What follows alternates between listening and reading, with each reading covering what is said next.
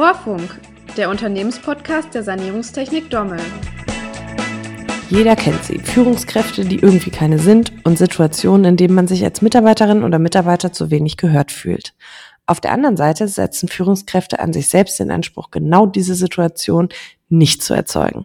Negative Beispiele gibt es allerdings viele.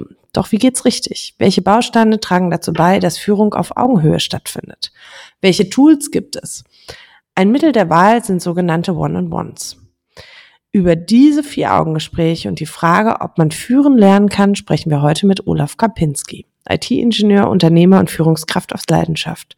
Mit dabei ist natürlich auch Benedikt Schentrup, Geschäftsführer der Sanierungstechnik Dommel GmbH. Hallo zusammen. Schön, dass ihr dabei seid. Ähm, Olaf, ich mag es immer sehr, äh, wenn wir Gäste haben, die selbst einen Podcast haben. Erstmal hat man technisch keinen Stress vorher, das ist äh, auch schön. Und ähm, ich glaube, die fühlen immer so ein bisschen mit mit dem anderen. Dein Podcast heißt Leben führen. Ganz genau. Ist Führen für dich Lebensinhalt? Führen bedeutet für mich, dass wir zusammen Zeug erreichen, was gut und großartig ist und mehr als das, was ein Einzelner könnte. Ist das für mich Lebensinhalt? Andersrum, der Podcast heißt Leben führen, weil Führen ein Teil von Leben ist und das ist nicht so exklusiv. So viele machen, überstilisieren das so in meiner Welt so ein bisschen. Also, ich habe in der, in der Vorbereitung ähm, natürlich auch so ähm, ein bisschen gehört und in deinen Podcast reingehört und mir die ersten Folgen angehört. Das Konzept war mal ähm, sehr von 001 002. Ja, ja, genau, ja. Und ähm, ich fand es sehr schön, ähm, weil dein Vorhaben war ja gar nicht so groß, ne? Also Nein. es hat sich ja entwickelt. Hör mal, ich habe ich hab den Podcast gestartet, so zwischen Bernd Gerob und der Fresh Academy. Fresh Academy komplett äh, Lifestyle, lülülü. Bernd Gerob komplett aufrecht sitzen, Krawatte an, führen, hartes Zeug. Und da, deswegen heißt das Ding auch Leben führen, weil er sehr genau zwischen den beiden positioniert ist. Bernd Gerob hat einen Schlag vor mir angefangen und die Fresh Academy war schon irgendwie seit Ewigkeiten dabei, als ich da eingestiegen bin. Also ich bin bei Fresh Academy bei deren Episode 40 oder so und dann, als es bei mir losgelaufen ist, waren die bei 100 oder sowas. Das waren so große Zahlen. Das war so, Ewigkeitspodcast. Weißt du, das war so, jetzt bauen wir den Vatikan. Und da habe ich dann davor gestanden und habe gedacht, oh Mann, ey, ehrlich, ich glaube nicht. Jetzt habe ich erstmal gesagt, pass auf, 25 Episoden, das ist ein halbes Jahr, das hältst du durch und los. Und dann nochmal 25 Episoden, und dann habe ich gesagt, oh, komm, jetzt ein Jahr, ein Jahr. Ich habe die Simpsons als äh, Seasons-Modell als Vorbild genommen. Und dann irgendwie nach einem Jahr habe ich, glaube ich, noch mal ein Jahr verlängert. Dann war ja, ja, komm, ist auch egal. Und wir feiern ähm, nächstes Jahr 24, 2024, die nicht nur die 500. Podcast-Episode, sondern auch das zehnjährige Podcast-Bestehen. Das wird in Dresden zelebriert. Das wird schon geil. Das, ja, genau. Also ich habe da echt klein angefangen, weil das war so, oh Gott, oh Gott, oh Gott. Ja, sehr cool. Ähm, Benedikt, bist du Hörer erster Stunde?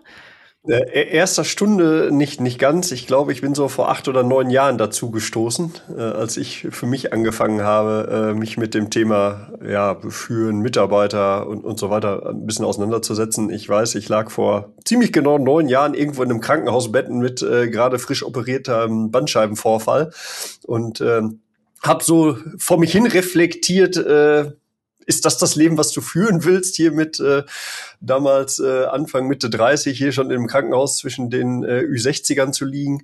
Ähm, und da habe ich für mich äh, sowohl was das die Einstellung zu Sport und Gesundheit eingeht, aber auch zur Einstellung, wie, wie will ich mein Unternehmen und meine Mitarbeiter behandeln, äh, doch äh, viele Dinge auditiv aufgenommen und da war äh, Olafs Podcast äh, ganz weit vorne mit dabei. Ähm, und hat, hat mich doch zu vielen Dingen inspiriert, nicht nur zu dem Thema heute.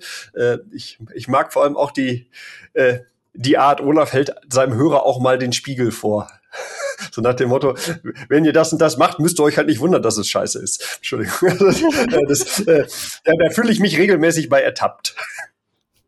Ja, ähm, jetzt wollen wir uns heute über Führung unterhalten und vielleicht müssen wir erstmal klären, ähm, Führen, da schwingt ja auch immer so ein bisschen was mit, ne? Fremdbestimmt sein, gibt äh, negative wie positive Assoziation. Was heißt denn Führung für euch? Mittlerweile als Unternehmer heißt es für mich Entspannung. ist kein Schnack. Weil, Benedikt, du kannst dann gleich, also ich guck dir jetzt mal, wir, wir haben ein Kamerabild, ich guck dir jetzt mal zu, während ich, während ich den, während ich erzähle. wer geführt wird, behauptet sich immer zu beschweren, dass er Zeug gesagt kriegt, was er machen muss. Und alle wünschen sich, ja, ohne Chef für die Welt ja viel besser. Jetzt bin ich eine ganze Zeit erst als Freiberufler, als Unternehmer jetzt eine ganze Zeit äh, unterwegs und es gibt überhaupt nichts, gar nichts, wo mir irgendwer sagt, was ich tun soll. Das einzige Haltgerüst, was ich habe, ist meine Idee davon, wie ich das Unternehmen haben will und was, was meine Kunden brauchen. Und zwischendrin blank, blank, blank, blank, blankes Chaos.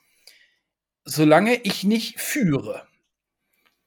Es ist nicht es ist nicht selten, also jetzt gerade das letzte halbe Jahr, es ist nicht selten, dass ich hier irgendwie äh, Samstagabend stehe und denke so, ich brauche einen richtigen Job. Ich brauche einen richtigen, ich brauche einen Chef, ich stelle mir einen Chief Operations Officer ein. Das ist alles, weil die Stapel an Ideen werden ja nicht kleiner, das ist das Hauptproblem von Unternehmern. Also ich gucke da in eine Richtung. Ähm, wenn ich hier wieder rumgucke, jede Menge angefangene Ideenzettel, jede Menge Zeug, jede Menge, was könnten wir denn und so weiter und so fort. So, also führen für mich ist erstmal Leitplanken geben. Jetzt kann man führen, da kann man so ein bisschen so diesen, diesen, diesen Ego-Quatsch mit reintun, so Stromberg-mäßig. Ähm, du machst das jetzt, weil ich das sage. Das aber, da, darum, also geht's in meiner Welt nicht. Das ist nicht, also also das ist es nicht, weil da, damit haben, das macht ja nur schlechte Laune auf allen Ebenen. Also führen gibt für mich, gibt für mich Richtung vor, führen gibt für mich die Idee vor, führen gibt Leitflank, Leitplanken und führen ernsthaft.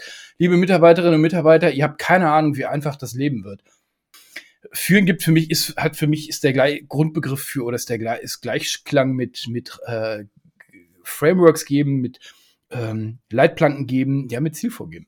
Ja, kann ich, kann ich äh, total nachvollziehen. Also ich, ich sehe mich da auch e-, eher als der, der den Kurs vorgibt, aber eben nicht mit der, mit der Peitsche oder der Trommel, sondern äh, für mich gehört eine Hauptaufgabe dazu, sich auch das Team zu bauen, was man dazu braucht, was ich nicht immer anschubsen muss oder äh, wo ich vielleicht irgendwelche Machtrhetorik gar nicht brauche, weil die intrinsisch motiviert sind, weil die von sich aus verstehen, worum es geht oder oder oder. Und also das ist noch so der, der Aspekt. Ähm, und der, der Nachteil ist, wenn man selbstständig oder Unternehmer ist, äh, man hat eben auch keinen Chef, man muss sich auch selber führen. Also mir sagt ja morgens keiner, du musst dann und dann hier sein. Und trotzdem bin ich jeden Morgen früh hier. Und äh, mir sagt ja keiner, das, das, das musst du jetzt aber machen, das hat Priorität. Ich muss das ja selber erkennen und dann auch machen. Und äh, das hat ja, äh, hat ja nicht, also hat ja nicht nur schöne Seiten, ne? weil, weil äh, bei uns grätscht halt keiner dazwischen, wenn jemand sieht, äh, ihr seid da auf dem Holzweg. Wir, wir merken das dann vielleicht immer erst schmerzhaft, wenn, wenn ein Mitarbeiter jemanden verlässt oder wenn ein großer Auftrag flöten geht oder irgendwas anderes Doofes passiert. Ne? Ähm, weil wir eben nicht dieses Netz und doppelten Boden eines Abteilungsleiters oder eines Chefs haben, der, der nochmal als Sparringspartner über wichtige Dinge drüber guckt. Ne? Klar hast du als Unternehmer auch dein Umfeld, aber ähm, das Thema sich selber führen sollte man auch können. Gibt es denn für euch so, also ne, ich habe im Kopf, wenn ich Führungskraft höre, habe ich äh, ein paar sehr charismatische äh, Menschen, denen ich im Leben begegnen äh, durfte, ähm, meistens auch schon etwas älteren Semesters ähm, im Kopf. Und denen habe ich diese Eigenschaft, dass sie gute Führungskräfte sind, immer so zugeschrieben, dass sie das ja wahrscheinlich schon immer waren. Gibt es diese geborene Führungskraft und ähm, oder kann ich das lernen? Also man hinterfragt sich ja ähm, selber permanent und das, äh, was Benedikt auch gerade sagte, ja, ich muss mir morgen sel morgens selber etwas vornehmen und selber sagen, so jetzt, äh, ne, da, darauf will ich heute hinaus oder das ähm, möchte ich machen, mich selber führen und äh, in Rahmen bringen. Ähm, wie lerne ich das? Wie sehr ist sowas in einem drin und wie sehr ähm, ja, gibt es Tools und ähnliche Dinge, mit denen ich auch ein Handwerk lernen kann? Das ist ein gutes Wort. Führen ist ein Handwerk. Ähm, also die ersten Podcast-Episoden so vor acht bis zehn Jahren. Was mich, was mich, was ich sehr attraktiv fand, ist alles, was Professor Dr. Malik aufgeschrieben hat, weil da ging es im Wesentlichen darum, Führen ist ein Handwerk, du kannst es lernen weil ich damals umgeben war von Menschen, die sich selbst für gottgleiche Führungskräfte hielten. Geküsst von der Muße. Olaf, das kannst du nicht lernen, das hast du oder hast du nicht. Und ähm, da war so alleine schon aus rebellischem Trotz fand ich das schon ganz geil, wenn jemand sagt, nee, das kannst du lernen und wer was von Talent erzählt, hat keine Ahnung. Bei letzterem bin ich heute noch, bei ersterem bin ich deutlich vorsichtiger. Ob man führen lernen kann, da bin ich mittlerweile an einem Punkt angekommen, dass ich sage, natürlich, es gibt, also Führung selber ist ein Beruf, ist ein Handwerk, kannst du lernen, ist nicht so schwer. Schwer sind nicht die einzelnen Tools, sondern schwer ist die Anwendung. Ähm, Beispiel, ich gucke gerade rum, ob ich irgendwie, aber also stell dir, stell dir einen Tuschkasten vor. Und jetzt nimmst du den Tuschkasten weg, weil du bist schon irgendwie in der vierten Klasse, jetzt nimmst du Plackerfarben. Und das hast einen Pinsel. Diese Farbe auf eine Wand zu bringen, ist jetzt nicht so wahnsinnig schwer. Das ist ein Tool. Die Sixtinische auszumalen ist im Wesentlichen das gleiche, aber das Ergebnis ist ein kleines bisschen anders, ja? Also, geschenkt, ob er da jetzt manchmal mit einem Läppchen rumgetupft hat, ist alles das Detailarbeit. Also das meine ich mit, mit, mit, also die Tools selber sind nicht so wahnsinnig schwer, aber die Anwendung. So, und das ist auch ein gutes, das ist so eine gute Parallele, weil ich glaube, wenn ich so drauf gucke, ich habe jetzt wirklich mit echt vielen Führungskräften die letzten 15 Jahre oder so mir angeguckt, also erst als, als, als ähm, Mitarbeiter und Kollege, dann jetzt mittlerweile als, als, als ähm, äh, Mentees und, und Kunden. Die Werkzeuge kannst du lernen, aber am Ende handelt Führen von Menschen. So, und jetzt sind wir an dem Ding angekommen, wo ich mittlerweile nicht mehr dabei bin, dass jeder Führungskraft werden kann. Nein, dass jeder gute Führungskraft werden kann, weil es gibt Leute, die haben einfach keinen Draht zu Menschen. Die haben, die haben keinen Bock zu denen. Und ich meine jetzt nicht so diese, diese Phase zwischen 6 und 6.30 Uhr, bis der erste Kaffee gewirkt hat, sondern so, so insgesamt. Ich habe da noch keinen Begriff für, weil ich meine auch nicht introvertiert, extrovertiert. Zum einen gibt es da zwei Begriffsdefinitionen, die beide, also, also vorher muss man sich einigen. Ich selber habe auch sehr, sehr, sehr gerne, gerade nach so Bühnenwochenenden, mal so zwei, drei Tage, also ich und mein Apfelbaum und das Rasen, das Rasen, der Rasen und alleine und fertig. Lasst mich alle in Ruhe das gibt eine Definition, die sagt, das wäre introvertiert. Wo ich so denke, Olaf als introvertiert, das müsste man noch, also das geht nicht rund von der Zunge. Ähm, das andere ist, sprechen Leute gerne oder nicht? Auch das ist für mich kein richtiges Zeichen. Also das ist nicht das, was ich meine, sondern ich meine wirklich, du willst eine, du willst in der Gruppe was schaffen wollen, mit den Leuten zusammen da habe ich weder einen Begriff für, noch habe ich bisher gesehen, dass jemand das Verhalten so hat ändern können. Also jemand, der, der morgens nicht nur aufsteht und sagt, äh, lasst mich alle in Ruhe, sondern der bleibt in dem Mode den ganzen Tag, dass der dann irgendwann nach einem guten Trainingsprogramm sagt, boah, wir zusammen, jetzt Attacke. Habe ich noch nicht gesehen. Deswegen bin ich ein bisschen vorsichtig zu sagen, jeder kann gute Führungskraft werden. Ich betone den ein bisschen anders. Deswegen bin ich vorsichtig zu sagen, jeder kann gute Führungskraft werden. Führungskraft ist ein Beruf. Wenn die Firmen das endlich mal gerafft haben, ist schon viel, gehol äh, viel geholfen. Meistens der beste Monteur wird dann irgendwie Teamleiter und wird dann der schlechteste, was auch immer.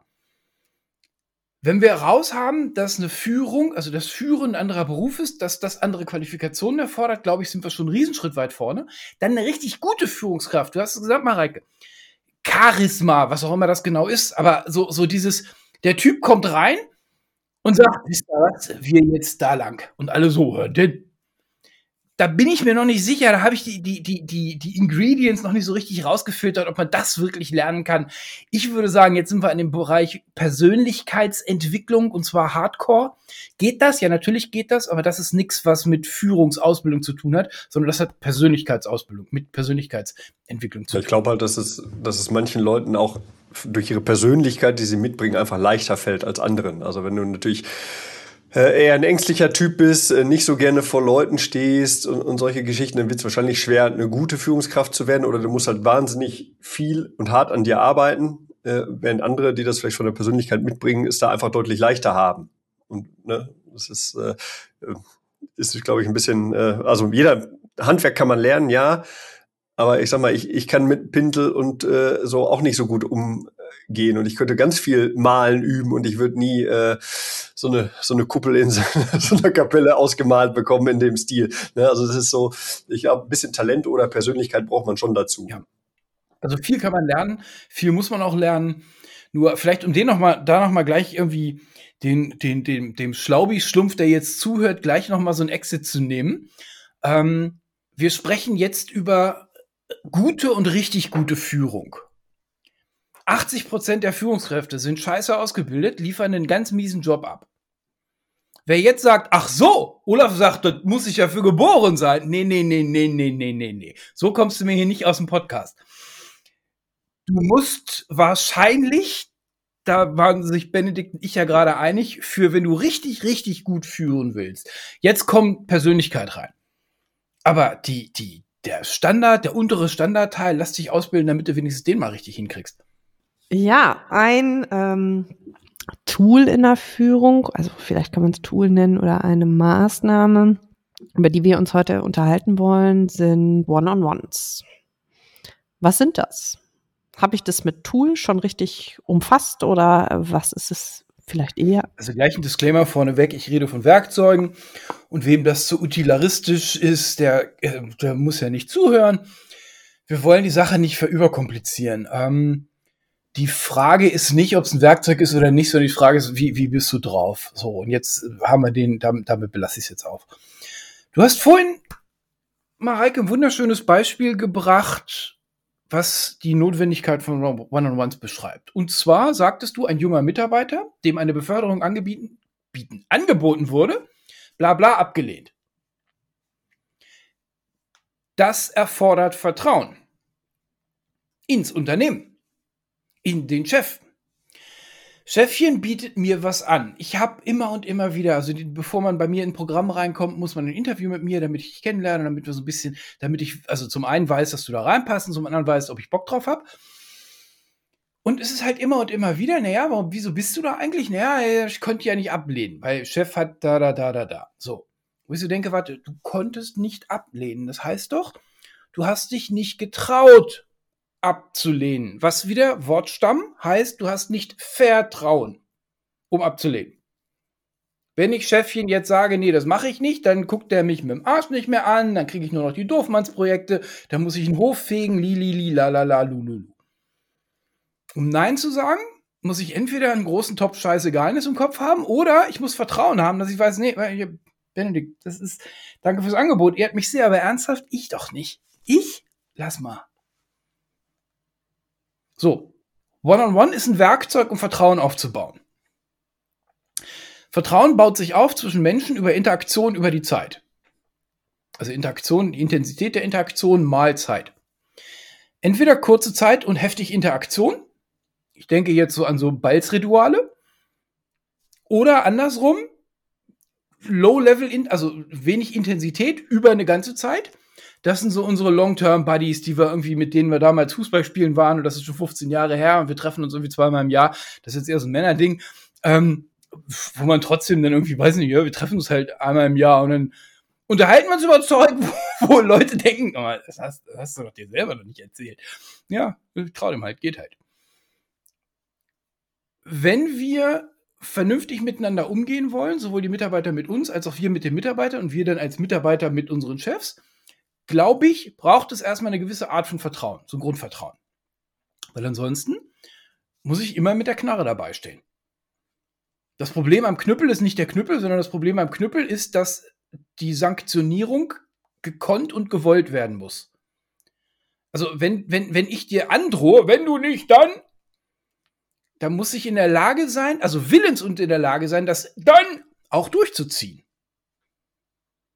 So, und jetzt hängst du bei Betriebsrat und bei eigener Durchsetzungsschwäche und da, da, da, da. Wenn du nicht ins Meeting pünktlich kommst, dann muss ich das ja mal kontrollieren. Uh, Chefchen, sei vorsichtig, was du da gerade androhst. Jetzt musst du ihn kontrollieren, jetzt musst du es durchhalten. Schmeiß ich dich raus. Ja, herzlich willkommen in Deutschland, das kannst du dir direkt mal stecken. Also, ja, also das Problem, das Problem von Drohung ist, dass du Sanktionierung durchziehen musst. Ansonsten ist die Drohung albern. Oder eben, wir machen das über Vertrauen diese, dieses ganze, dieses ganze Drohungsrumgetue, dieses ganze, diese, diese Agroführung kommt ja daher, dass die Leute sich gegenseitig nicht vertrauen. So jetzt, also Vertrauensverlust ist ja irgendwie gerade auch so, so sagen wir, Haupt, Hauptthema. Ähm, aber Vertrauen ist in meiner Welt etwas, was die Welt sehr einfach macht. Wenn ich dir vertraue, muss ich nicht kontrollieren. Familien funktionieren mit Vertrauen, zumindest funktionierende Familien funktionieren mit Vertrauen. Und das ist das, jetzt, wir, jetzt mache ich den Kreis zum Thema, zum Werkzeug One-on-Ones zu. Das ist das, was One-on-One -on -One in Werkzeugform gießt. So, Interaktion über die Zeit. Was haben Führungskräfte nicht? Zeit. Ergo gibt es kaum Interaktion. Ergo leidet das Vertrauen zwischen den äh, beteiligten Parteien. One-on-One -on -One sagt, tu mal so, als wenn das ein total wichtiges, am besten noch teures, geiles Führungswerkzeug für die richtig coolen Führungskräfte ist und gib dem Ding einen englischen Namen, dann kannst du noch einen Kalender schreiben. Und jetzt kannst du nicht sagen, ich muss mit meinen Mitarbeitern klönen, weil letzten Endes ist das institutionalisiertes Klönen, sondern das kannst du sagen, nö, Klönen habe ich keine Zeit, ich muss one-on-one mit meinen Leuten machen. Total wichtig. Ja, aber was ist es mehr als ich nehme mir Zeit und treffe mich regelmäßig? Äh, und ich, hab ne, ich weiß, was ich tue. Das wollte ich gerade sagen. Ich weiß, was ich tue. Was für einen Plan muss ich da haben? Also, äh, Benedikt, ihr macht das auch schon länger, One-on-Ones. Ähm, wie lange und äh, ja, wie strukturierst du dir das Ganze? Also ich mache das jetzt seit äh, ziemlich genau drei Jahren mit meinen, ich sag mal, direkten Mitarbeitern. Ähm, ich mache mir, ich bereite mich vor, ich bereite das nach. Das heißt, ich äh, gehe noch mal in mich. Okay, was weißt du über den Mitarbeiter? Was haben wir beim letzten Mal besprochen? Äh, wie könnte es dem gehen? Wie habe ich in den letzten Wochen den beobachtet? War da irgendwas, was ich auffällig fand, was ich vielleicht ansprechen möchte? Ähm, ich gucke, was wir was ich mir vorstelle, okay, wo will er sich vielleicht weiterentwickeln, was haben wir da besprochen, wie weit ist er damit? Ähm, und dann äh, ja, setzen wir uns einmal im Monat eine halbe Stunde hin, wobei das Hinsetzen ist auch schon wieder relativ. Ich habe auch Kollegen, äh, da gehen wir einmal hier um Block eine halbe Stunde mit dem Hund. Äh, ist super, weil man guckt in die gleiche Richtung, man hat ein bisschen frische Luft, man wird in der Regel auch nicht gestört und äh, also hat sich hier super etabliert, bei jedem Wetter einmal einen kleinen Spaziergang zu machen. Gibt andere, da trinkt man Kaffee zusammen, aber ich bereite es halt vor, versuche mich so ein bisschen nochmal in den Mitarbeiter und so eine Situation reinzuversetzen. Guck, was haben wir beim letzten Mal besprochen? War da was offen, was ich ihm vielleicht zugesagt habe? Hier dies oder jenes muss ich noch klären oder da und da muss ich mich noch schlau machen. Ähm, ich will auch nichts versprechen, was ich nicht halte. Und dann, äh, also wenn es nur bla bla, dann, dann bringt es ja keinem was. Und äh, ja, das mache ich jetzt seit drei Jahren und ähm, muss sagen, bei uns hat es vertrauensbildend gewirkt und das Vertrauen auch in die beide, in beide Richtungen. Also ich als Führungskraft habe Vertrauen in das, was meine Mitarbeiter tun und muss sie nicht die ganze Zeit kontrollieren. Und im Umkehrschluss glaube ich, dass die mir auch vertrauen. Wenn wir also hier wegweisende Entscheidungen treffen oder vielleicht mal eine anstrengendere Phase im Unternehmen haben, glaube ich, haben die auch Vertrauen, dass wir das Schiff schon auf den richtigen Kurs bringen und nicht gleich nervös werden und äh, sich woanders hinbewerben. Wie nah ist das Ganze an Arbeitsthemen und wie viel Privates geht da rein? Oder ist das sehr gemischt? Äh, von bis, von bis. Also wir, wir, haben natürlich ganz klar, also du hast ja auch mal Themen, da kommt was hoch, dass hier irgendein Prozess in der, im Unternehmen nicht funktioniert oder dass hier, ich würde ja dies oder jenes gerne tun, aber mir fehlen dann die und die Rechte in der Software oder solche, solche Sachen kommen dann natürlich auch mal hoch, weil die Mitarbeiter, wenn ich sag mal, die Anfangsphase, wenn man sowas anfängt, ist erstmal komisch, weil das ja für alle neu ist, aber danach habe ich beobachtet, sammeln die Mitarbeiter tatsächlich ihre Dinge, äh, die sie auf dem Herzen haben und sind teilweise auch vorbereitet und haben ihre drei Stichpunkte, die sie mit mir besprechen wollen. Da sind wir manchmal ganz populär poplige Dinge dabei, wie ich brauche hier noch die Rechte, um dies oder jenes in der Software machen zu dürfen. Äh, es sind aber auch ganz persönliche Dinge dabei, äh, die die nicht in erster Linie was mit dem Job zu tun haben, sondern mit stressigen Situationen im privaten Umfeld, mit Beziehungen, mit Kindern, was auch immer. Da, äh, wir haben auch Gespräche, da geht es 95 Prozent um, um private Dinge, die dann aber erklären, warum der oder die oder ich als Führungskraft gerade vielleicht eine etwas kürzere Zündschnur haben als sonst. Ja, und äh, du gibst also natürlich da auch immer was von dir selber preis als Führungskraft. Ähm, und das heißt, die wissen dann vielleicht auch gerade, dass es bei dir zu Hause gerade stressig ist und lassen dich vielleicht eine Woche länger in Ruhe, wenn sie gerade eine Gehaltserhöhung haben möchten oder so. Ne? Also äh, funktioniert in beide Richtungen das mit dem Vertrauen. Das heißt, auch die, die Führungskraft muss ein bisschen bereit sein, was von sich zu erzählen. Ich glaube, ohne Authentizität geht's nicht. Dann kannst du es sein lassen. Also wenn du dich da hinsetzt mit deiner Maske auf und, und in den coolen Manager spielen willst, ähm, egal ob jetzt Richtung Stromberg oder äh, andere, andere Verhaltensmuster, ähm, ich glaube nicht, dass das dann die Wirkung hat. Du hast gerade schon gesagt, dass das natürlich irgendwie so ein bisschen bei der Einführung eine seltsame Situation vielleicht am Anfang war und jetzt sind die Leute das gewöhnt und damit wird's einfacher, weil man weiß, was einen erwartet. Olaf, was muss ich denn tun, wenn ich das jetzt für mich äh, einführen möchte? Wie, also es klingt ja in der Theorie total super. Erschaffe eine entspannte Situation, gehe mit dem Mitarbeiter mit dem Hund spazieren. Wie schaffe ich das denn, dass das wirklich so entspannt ist? Wir können ja, wir können ja mal Schweinsgalopp durchs Tool machen. Ähm, also die, es gibt eine Struktur im One-on-One. -on -One. Und ähm, es gibt ein paar Rahmenbedingungen. Die erste Struktur ist eine zeitliche, 10, 10, 10. Das heißt, das ist ein Halbstundengespräch. Also viele kommen mir und sagen, oh, habe ich keine Zeit für. Ich denke, ja, habe ich keine Zeit für, ist schlicht eine Lüge. Hm, One-on-One ist nicht eine Stunde oder zwei oder so, sondern ist eine halbe Stunde jede Woche niemals ausgefallen, ausfallen gelassen. So, fertig. Ähm, das Ganze kommt, also die, die, die Quelle, wo ich das das erste Mal in der Struktur gelernt habe, äh, sind die beiden ähm, Management-Tools, Boys, Mark Aswen und Mark Horseman. Die haben das, habe ich das das erste Mal wirklich wup, wup, wup strukturiert mit allem drum und dran ähm, kennengelernt. Gibt es andere Systeme dazu? Pff, ja, äh, mein Gott, es gibt verschiedene Arten von Pinseln, also das ist schon fein. So. 10, 10, 10. Die ersten 10 Minuten spricht der Mitarbeiter, die zweiten 10 Minuten die Führungskraft, die dritten 10 Minuten beide zusammen über die Zukunft. So, jetzt warum? Du fängst an mit einem Setup, wo beide reden können. Das muss nicht unbedingt das geschlossene Office Büro sein. Das ist nie die gute Möglichkeit, je nachdem, was man so hat. Das kann sehr gut äh, die Firmenkantine sein, das kann irgendwie die, die Sitzecke da hinten sein, was auch immer. Das kann auch das mit dem Hund rausgehen sein. Da habe ich das Problem, ganz kurzes Vorgreifen, dass ich, wenn ich draußen rumrenne, schlecht Notizen machen kann.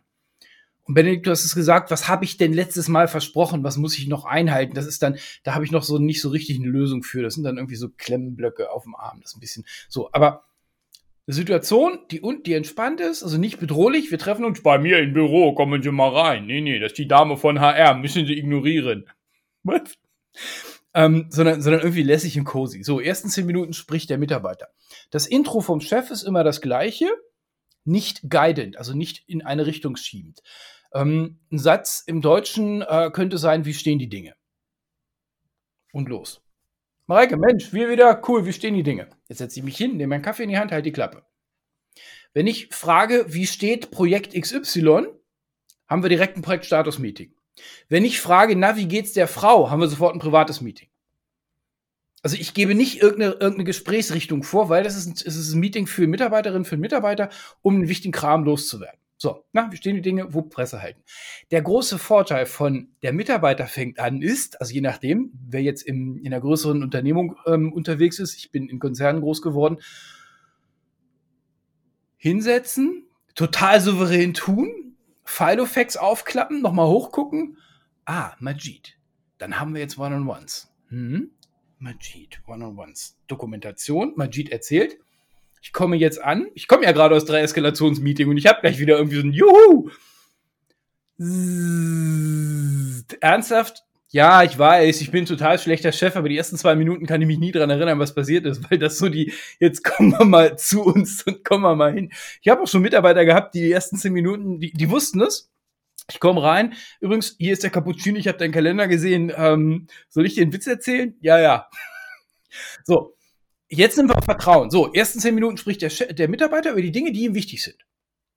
Da kann sein, bla bla Probleme zu Hause, da kann dran sein, irgendwie, wie kann ich Freitag ein bisschen eher zurück, weil die Tochter hat irgendwie Geburtstag und ich muss da, da, da, da, da, da, da, was auch immer es ist. Oder eben, bla bla, Firmenproblem, bla bla. Wichtig, die einzige Einschränkung, die ich habe, ich möchte da nicht über Dinge reden, die einen Termin haben also wir haben dieses Projekt Status Meeting und jetzt kommt der Mitarbeiter, will mir was zu Projekt Status im One-on-One erzählen. Nee, nee, stopp, stopp, stopp, stopp, stopp. Dafür haben wir unser eigenes Ding. Wir wollen die Zeit nicht verballern. So, zehn Minuten Mitarbeiter.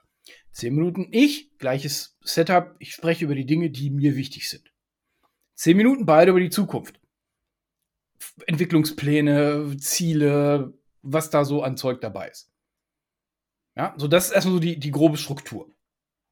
Wichtig ist, es ist ein Labor-Setup. Du fängst immer mit der gleichen Standardfrage äh, an, damit wir so wie so ein, wie so ein, in jedem Verein gibt es Rituale, Kirche gibt es Rituale. Du weißt, wann du wo bist. Das heißt, du fängst immer mit dem gleichen Satz an, damit du dann die ersten paar Minuten wirklich rauskriegst, was geht denn in dem Mitarbeiter gerade vor.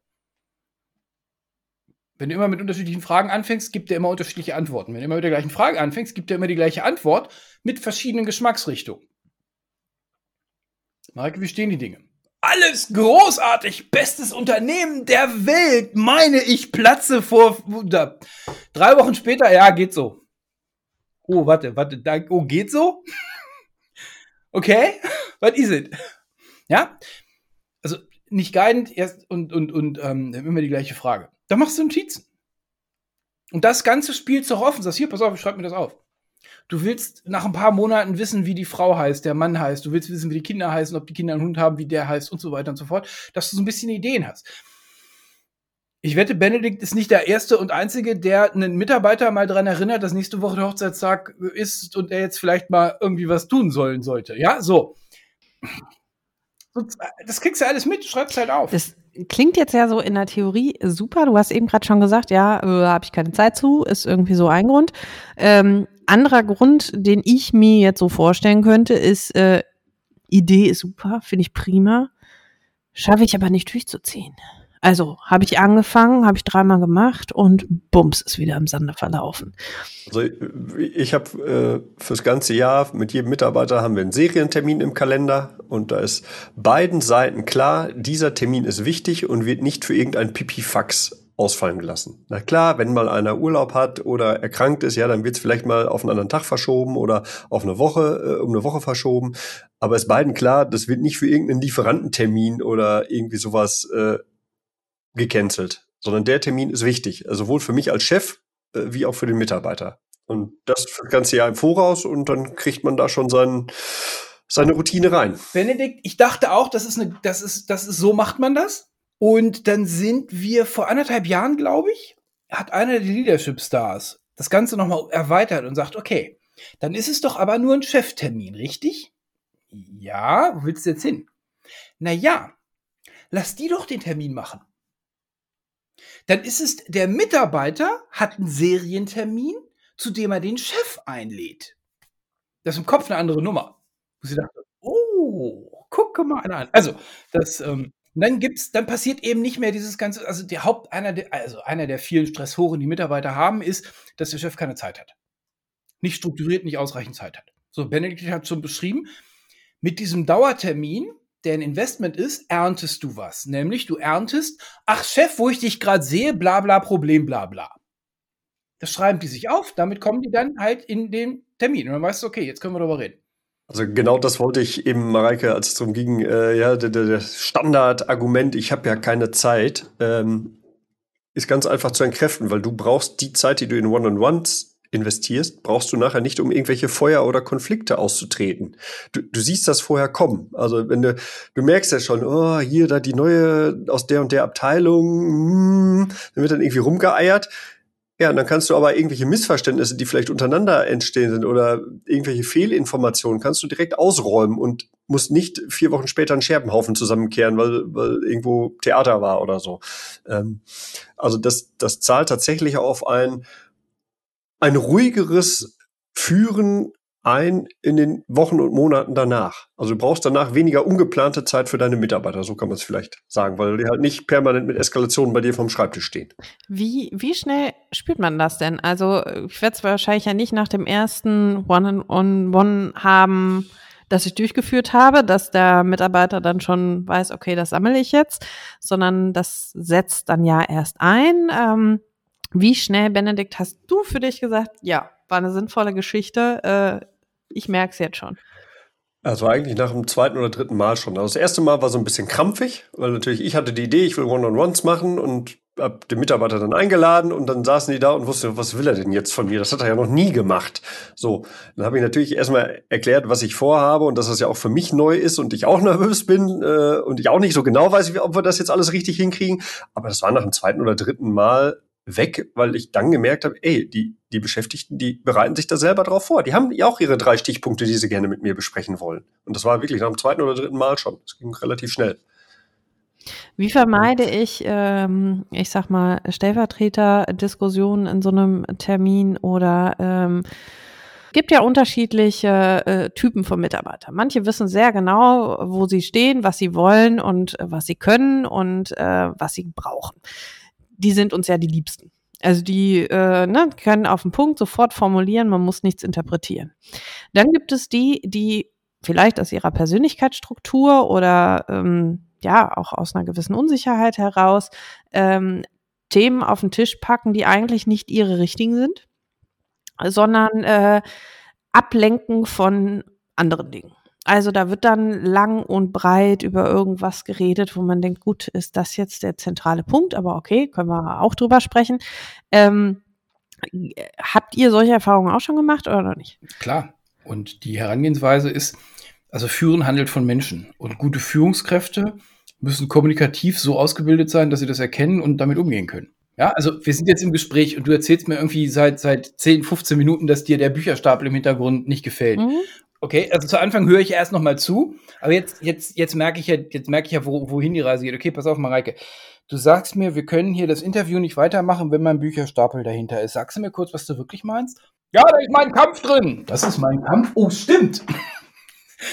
also, du Nazi, mit dir rede ich nicht. Was auch immer, also das ist ein bisschen sehr plakativ, aber wann glaubt ein Mitarbeiter, sich genötigt zu sehen, über Bande zu spielen, wenn das Vertrauen nicht da ist? Wenn sich mein Mitarbeiter darüber beschwert, geiles Beispiel, dass er einen Anspitzer haben möchte, wenn ich die Diskussion abkriege und sie nicht einkassiere, ist das ja mein Problem, nicht das Problem vom Mitarbeiter. Okay, habe ich verstanden, gibt's halt nicht. Ist aber doof. Habe ich verstanden, gibt's halt nicht. Können wir weitermachen? Ja, ist ja trotzdem doof, so kann ich nicht arbeiten. Ach, du willst nicht arbeiten? Ja, das habe ich nicht gesagt. Merkst du schon, ich habe nur ein Wort ausgetauscht, schon ändert sich das Ganze und er merkt jetzt, die Wand kommt näher. Also du, krieg, du kriegst eine Diskussion, die du aushältst, die du erträgst, die du auch nicht dann irgendwann abendest. Beendest heißt das. Ja, und ich, ich, ich muss auch feststellen, wenn irgendwelche so Sachen kamen, wo, wo ich mal, wo Fragen kamen, die ich nicht einordnen konnte. Klar, dann stelle ich Rückfragen, äh, versuche es zu verstehen. Und manchmal sind wirklich irgendwelche Missverständnisse äh, dahinter, weil irgendein Gespräch an der Kaffeemaschine auf dem Flur missinterpretiert wurde oder weil wir, wir machen ja auch nicht alles richtig, weil wir Veränderungen nicht richtig kommuniziert haben, machen sich dann Leute Sorgen über Dinge, die gar nicht realistisch sind, aber wir haben halt gewisse Dinge vorher nicht richtig erklärt. Also sind ganz oft Dinge, die sich auch ausräumen lassen. Also dass da so richtig jetzt irgendwelche äh, Diskussionen über Gott und die Welt, die überhaupt nichts, das hatte ich tatsächlich noch nie. Ja, vielleicht äh, liegt das aber A an deiner Vorbereitung, also unvorbereitet in das Gespräch reinzugehen, ähm, ne? dann kann ich es nicht, nicht führen. Ähm, und ähm, ja, in der Konsequenz vielleicht auch. Nee, ich glaube aber auch, die Beschäftigten begreife, also mittlerweile, glaube ich, begreifen die das als Chance, mir Sachen aus erster Hand mitzuteilen, die ihnen wichtig sind. Ne, das ist nicht mehr nur der Pflichttermin, den der Chef mir reindrückt, wo ich gar nicht weiß, was der von mir will, sondern mittlerweile, glaube ich, ist es so, dass die Mitarbeiter das auch Chance, als Chance nutzen, mir Fragen zu stellen, wenn sie irgendwas noch nicht verstanden haben. Du, wie habt ihr das jetzt mit im Organigramm vor? Der und der soll jetzt den Posten machen. Äh, habt ihr euch das denn gut überlegt? Und dann kann ich noch mal sagen, warum wir den und den Mitarbeiter für die Beförderung für geeignet halten und wen anders vielleicht nicht. Klar, soll der Mitarbeiter, der mir gegenüber sitzt, steht im Mittelpunkt des Ganzen und da wird natürlich nicht über andere abgelästert, das ist auch klar. Äh, aber äh, ich kann halt auch noch mal Dinge erklären, die die Leute auf der Leber haben und das eigentlich ähm, ich stelle fest, unsere begreifen das als Chance, die Infos noch mal aus erster Hand zu bekommen, die sie vorher vielleicht nur über Bande bekommen haben. Mit wie vielen Personen machst du das? Du wirst es ja nicht mit allen im Unternehmen machen. Aktuell sind es äh, sieben Mitarbeiter. Das werden aber jetzt wieder weniger, weil wir hier eine, ich sag mal, eine versuchen, nee, versuchen wir. Wir bauen gerade noch eine neue Führungsebene ein. Wir haben also letzte Woche habe ich hier im Haus einen Workshop gegeben, um die, die jetzt so eine halbe Stufe nach oben gepurzelt sind, äh, auch zu befähigen, mit ihren Mitarbeitern zu reden. Ähm, das war auch richtig cool, hat richtig Spaß gemacht. Ähm, das heißt also, ich, ich werde in Anführungszeichen Mitarbeiter abgeben äh, und an die, die jeweiligen äh, mal, Abteilungsbereichsleiter, was auch immer, abgeben, die dann die Gespräche mit denen führen. Also wir sind so gesehen schon auf, auf dem nächsten Level, dass, äh, dass ich da schon, schon Leute befähigen muss, diese Gespräche auch zu führen. Kann man die Produktivitätssteigerung, die aus diesen Dingen entsteht, messen? Also ich, das ist, das ist so eine, das ist so eine, so eine, so eine nette Killerfrage. Wenn du äh, bei 1,80 Körpergröße 75 Kilo wiegst, sportlich und drahtig bist, weil dein Verhalten dich morgens erstmal auf die Laufbahn schickt. Dann kann der Controller kommen und kann sagen, sag mal, wenn du jeden Morgen läufst, wie viel Ergebnis weniger hättest du denn, wenn du mittwochs nicht läufst? Und sobald du das Loch in den Damm bohrst, Deswegen funktionieren die Firmen ja alle nicht, weil die Controller übernommen haben. Reißt das Ding auf. Du, natürlich kann der mittwochs zu Hause bleiben.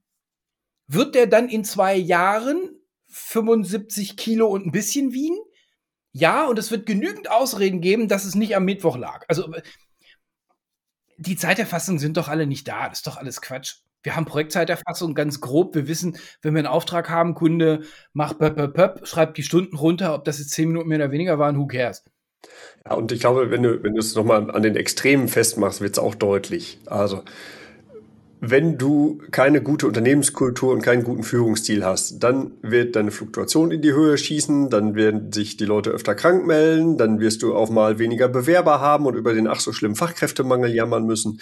Und äh, wenn du viel richtig machst, ja, dann kommen die Leute vielleicht auch ins Büro, wenn sie einen Kratzen im Hals haben oder empfehlen dich sogar als Arbeitgeber weiter und du kriegst Bewerbungen, mit denen du gar nicht gerechnet hättest. Ne, das ist so, wenn du so in diesen Extremen äh, denkst, dann wird es klar, dass es eigentlich nicht nur um, um Produktivität geht. Und äh, aber wenn, wenn du es nicht machst, äh, ist für mich auch keine Lösung.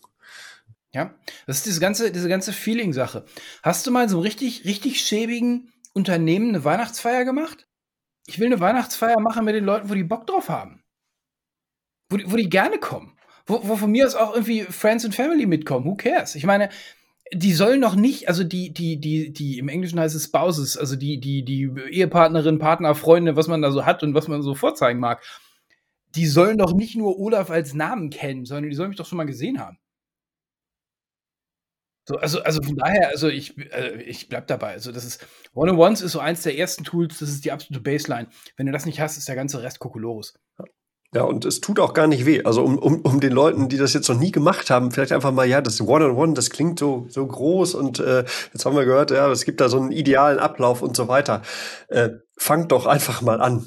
Das ist doch, es, es, es tut keinem, keinem weh. Es ist am Anfang für beide Seiten komisch, aber das ist nach dem zweiten, dritten Mal weg. Und äh, ich muss sagen, ich finde das richtig also ich bin im Nachhinein dankbar, dass ich über dieses Werkzeug gestolpert bin, weil ich einfach viele viele Dinge hier habe kommen sehen, die irgendwie für Unruhe gesorgt hätten, äh, weil ich merke, dass die Mitarbeiter mir vertrauen und ich denen vertrauen kann. Ich habe äh, tatsächlich auch schon sehr, sehr in einzelnen Gesprächen sehr persönliche Dinge von den Mitarbeitern erfahren, wo ich mich wirklich nachher äh, fast schon ja, geschmeichelt gefühlt habe, dass sie mir das anvertrauen, was wirklich hochgradig privat war und, und was das engste private Umfeld vielleicht noch gar nicht wusste. Ähm, das hat erstmal nichts damit zu tun, ob die hier einen guten Job machen oder nicht, aber das zeigt ja, dass Vertrauen da ist. Und ich, ich glaube, das zahlt eben auf, auf Zeiten ein, die vielleicht nicht so einfach sind. Also, ich sag mal, für den hypothetischen Fall, uns, uns, es kommt noch mal eine Pandemie oder uns brechen irgendwelche wichtigen Kunden weg und jetzt steht der Benedikt da und, und mit irgendwelchen Durchhalteparolen. Ja, wir, glauben die mir? Ich, ich vermute ja, weil sie eben wissen, dass ich bisher auch so immer ehrlich war, weil sie wissen, sie konnten mir alles anvertrauen, ohne dass sie über den Flur gingen, weil ich das, was ich zugesagt habe, auch eingehalten habe. Das sind so ganz, ganz viele kleine Dinge. Und ich glaube, das zahlt auch darauf ein, äh, wenn du deine Mannschaft wirklich mal, also wenn, wenn so ein Unternehmen als, als, äh, als Segelboot nimmst, wenn wirklich mal der Sturm aufzieht und der Wellengang mal höher wird, dann musst du halt als, als Captain deine Mannschaft auch motivieren, dass sie sich nicht in der Koje verpieseln. So, und ich, ich glaube, wenn du das vorher gescheit gemacht hast und auch deine, de deine Matronen und deine ersten Offiziere ins gleiche Horn stoßen, dann, dann kriegst du das Schiff auch aus dem Sturm wieder raus. Und äh, da glaube ich auch ganz fest dran. Vertrauen ist wie, wie ein Bankkonto. Du zahlst halt immer ein bisschen was drauf ein, sodass du, wenn dann tatsächlich irgendwie was abgebrannt ist, du, du, du mit, mit Geld auf Probleme werfen kannst, weil du halt genügend auf dem Vertrauenskonto hast. Und dann ist halt, weiß nicht, wenn bei euch irgendwie der, also irgendwas ist schiefgegangen, so Donnerstagnachmittag, und am Freitagmorgen sah es so aus, wir kriegen das hin. Du hast dem Kunden schon Ja gesagt. Und Freitagmittag ist wieder irgendwas, weißt du, Rauchen, Flammen. Äh, ja, scheiße. Äh, 20 Uhr muss ich zu Hause sein. Ja, los, aber das noch. Ja, so, da, da, da zahlt es auch wieder aus. Also vom, vom Vertrauenskonto wird dann wieder sagen, oh, ey, shit, ey. Aber ja, ganz genau, Benedikt, das ist genau, genau so, genau darum geht es. Und das ist einfach, solche Organisationen sind, sind vielleicht zum Abschluss noch ein, noch ein Messkriterium. Solche Organisationen funktionieren einfach besser. Du kannst Vertrauen messen. Vertrauen ist proportional, eins geteilt durch Überraschung. Also Vertrauen ist umgekehrt proportional zur Anzahl der Überraschungen, die der Chef kriegt. Eine Überraschung ist Kündigung, weggezogen, nicht beim Kunden gewesen, all dieser ganze negative Kack, den du nicht hast kommen sehen. So, wer davon viel hat, der hat kein Vertrauen in der Firma. Doch, Olaf, bei mir, die vertrauen mir total, sagen sie mir. Natürlich sagen die dir das, die sind auch nicht blöd. Ja. Und dann, dann kündigt der, wo, wo du gerade Zukunftspläne für geschmiedet hast, genau. Absolut. Überraschung. Und dann, und dann, dann, dann, kommt der, dann kommt der Zirkelschluss. Na ja, wenn ich denen schon allen vertraue und sie verarschen mich trotzdem, dann muss ich halt, jetzt wird's drakonisch. So, und dann fängt so die Spirale nach unten an. Und dann baust Ja, du den Controlling ein, den Betriebsrat, dann wird alles ganz furchtbar. Ja, aber ich will doch als Unternehmer oder Chef auch Spaß an meinem Job haben. Und de, de, ne, weißt du, ich will doch morgens hierher kommen und äh, mich drüber freuen, dass ich hier begrüßt werde. Und ich will doch nicht jemandem aus dem Weg gehen, wenn der mir auf dem Flur mit der Kaffeetasse entgegenkommt. Ne? Also, es ist so, äh, es ist doch mein Unternehmen, ich will da doch auch gerne hingehen. Ne? Das ist, äh, ja, also von daher gibt's gibt's ganz viele Gründe, da zu investieren. Ja, aber wir haben jetzt über ganz viel Erfolg und äh, ja, Positives berichtet und ähm, ich denke auch viele dazu animiert, wenn sie noch nicht ein, sage ich mal, regelmäßiges persönliches Treffen, wie auch immer sie es dann auch nennen mit ihren Mitarbeitern, ähm, haben, dass das ein notwendiger Faktor ist. Äh, mich interessieren jetzt trotzdem eure Flops. Hattet ihr schon Flop-Gespräche oder Olaf, hattest du schon, sag ich mal, Coaching-Situationen, so wie du eben sagtest, also völlige falsche äh, Selbstwahrnehmung und die finden mich alle total geil und äh, stellt sich raus, nee, da findet ähm, Also gerade, gerade in One-on-Ones eben nicht. Weil, weil, weil die, bleiben wir bei diesem Sportbeispiel. Wer Sport macht und weiß nicht, einmal die Woche läuft oder zweimal die Woche Sport macht oder sowas, der wird dir nicht sagen können, dass er beim Push-Up-Training irgendwie was versaut hat. Weil, hey, dann machst du halt nächsten Mittwoch wieder anders. Who cares? Also das, das ist, das ist das, das ist the beauty, die- dass du, dass es durchhältst. Das ist so dieses, dieses, dieses, dieses, dieses Dranbleiben-Thema. Ich bin total bei Benedikt. Finden die Mitarbeiter zu Anfang ein bisschen eigenartig? Ja. Haben die Mitarbeiter manchmal Themen, wo du dir denkst, oh fuck, ey, das wollte ich nicht haben? Ich habe irgendwann eine Podcast-Episode gemacht, die heißt Die Macht des Schweigens. Und das war, das war so eine meiner, also das, ich war gerade wieder in irgendwie so einer Ausbildung, bla bla, und da hatten wir den, und da habe ich gedacht, so, ach, pff, ha, das probierst du jetzt aus. Junge, Junge, Junge, so, so, so ein Intro-Mitarbeiter, der sonst die, die nicht so wahnsinnig viel erzählt. Ähm, und dann fing auf einmal an, der auszupacken. Wo ich so dachte, oh, geil. Gut. Also ich habe von dem, wir arbeiten seit sechs, sieben, acht Jahren nicht mehr zusammen, keine Ahnung. Ich habe von ihm vorgestern wieder eine, eine, eine Geburtstags-SMS bekommen. Ähm, solche, solche Sachen, solche Sachen funktionieren über die Zeit. Natürlich glauben die mit, die meisten Mitarbeiter von Standardchefs glauben, ah, Chefchen war auf dem Webinar oder Seminar und jetzt macht er wieder das neumodische Ding. Wart ab sechs Wochen, dann hat sich der die Welle gelegt, dann ist es, dann sind wir da rausgesegelt. So, und dieses, dieses dranbleiben, dranbleiben, dranbleiben, dranbleiben, dranbleiben. Also ich habe es eher andersrum. Mitarbeiter aus anderen Abteilungen gehen zu, also mein Teamleiterkollege kommt zu mir und sagt, hier, Olaf, diese One-on-One-Kiste, da musst du mal mit aufhören. Ähm, ja, das äh, kann sein. Äh, und nein, doch, das wäre blöd, kam der zweite. Weil unsere Mitarbeiter sagen, deine Leute hätten bei dir ja Zeit und ich wäre ja immer nicht erreichbar, du lässt uns scheiße aussehen. Und so, ja, das ist ähm, gut. Ich denke drüber nach. Also das hat, das hat halt einfach, also wer, wer, wer seine Kunst beherrscht, wer das Handwerk führen kann, sticht immer raus. Entweder du hast kein Komparativ, wie in, also in einer kleineren Firma, da ist es, fühlt sich einfach nur gut an. Die Leute können halt irgendwie zu Hause nicht mithaten. Oder im Garten, bei der Gartenparty, wenn die alle erzählen, wie scheiße ihre Chefs sind. Echt? Hab ich gar nicht. Bei uns nicht. Was meinst du mit der keine Zeit? Doch, meiner hat Zeit. Den habe ich eingeladen. Weiß. Oder wenn du im Komparativ, also in so einer, so einer Competition-Situation im größeren Unternehmen bist, na, dann glänzt, das, glänzt du halt von alleine. Olaf hat halt die guten Teams. Ernsthaft? Ihr habt mir die als das Diva-Team vor drei Jahren übergeben. Jetzt ist es das gute Team. Da sind da gute Leute. Mhm, genau. Der Meinung kann man sein. Und wenn du eine Farbe hochwirfst, kommt halt da irgendwie der Adam bei raus. Das, das kann sein. Also ich, ich habe ich hab tatsächlich bei den One-on-Ones auch noch keinen klassischen Flop gehabt, sondern eher ganz viele Tops. Äh, wobei ganz am Anfang, also hatte ich das gerade angefangen, hatte ich tatsächlich eine Mitarbeiterin dabei, die mir dann im ersten One-on-One ihre Kündigung hinlegte. Äh, so nach dem Motto, ja, danke für den Serientermin, aber ich brauche den nicht mehr, weil meine Kündigungsfrist ist nur noch bis... Äh, war aber dann so gesehen, äh, ja, es war eine Überraschung, die ich nicht hatte kommen sehen. So äh, bei, bei anderen, also ist danach nie wieder vorgekommen in den letzten drei Jahren, sagen wir es mal so. Also spricht auch dafür, es zu machen. Ja, ich hoffe, dass wir heute so ein bisschen Lust gemacht haben, ähm, für alle dieses Werkzeug äh, auch einzusetzen und ähm, die äh, Welt für so manchen Geführten ein bisschen besser zu machen, weil es ist eine, oder für beide Seiten besser zu machen. Ja, für beide Seiten, ähm, weil es halt eine Chance ist, ähm, sich und äh, den anderen zu positionieren, verständlicher zu machen und äh, wie du gesagt hast am Anfang, für einen entspannteren Alltag äh, mit mehr Freude bei der Arbeit zu sorgen. Olaf Benedikt, ich habe ganz viel mitgenommen aus diesen Gesprächen und danke euch für den Input. Ich hoffe, dass es unseren Zuhörerinnen und Zuhörern genauso geht und äh, möchte diesen natürlich an dieser Stelle auch ähm, für Ihre Aufmerksamkeit danken. Wenn es Ihnen gefallen hat, abonnieren Sie doch gerne diesen Kanal. Weitere Informationen zur Folge finden Sie auch in den Show Notes.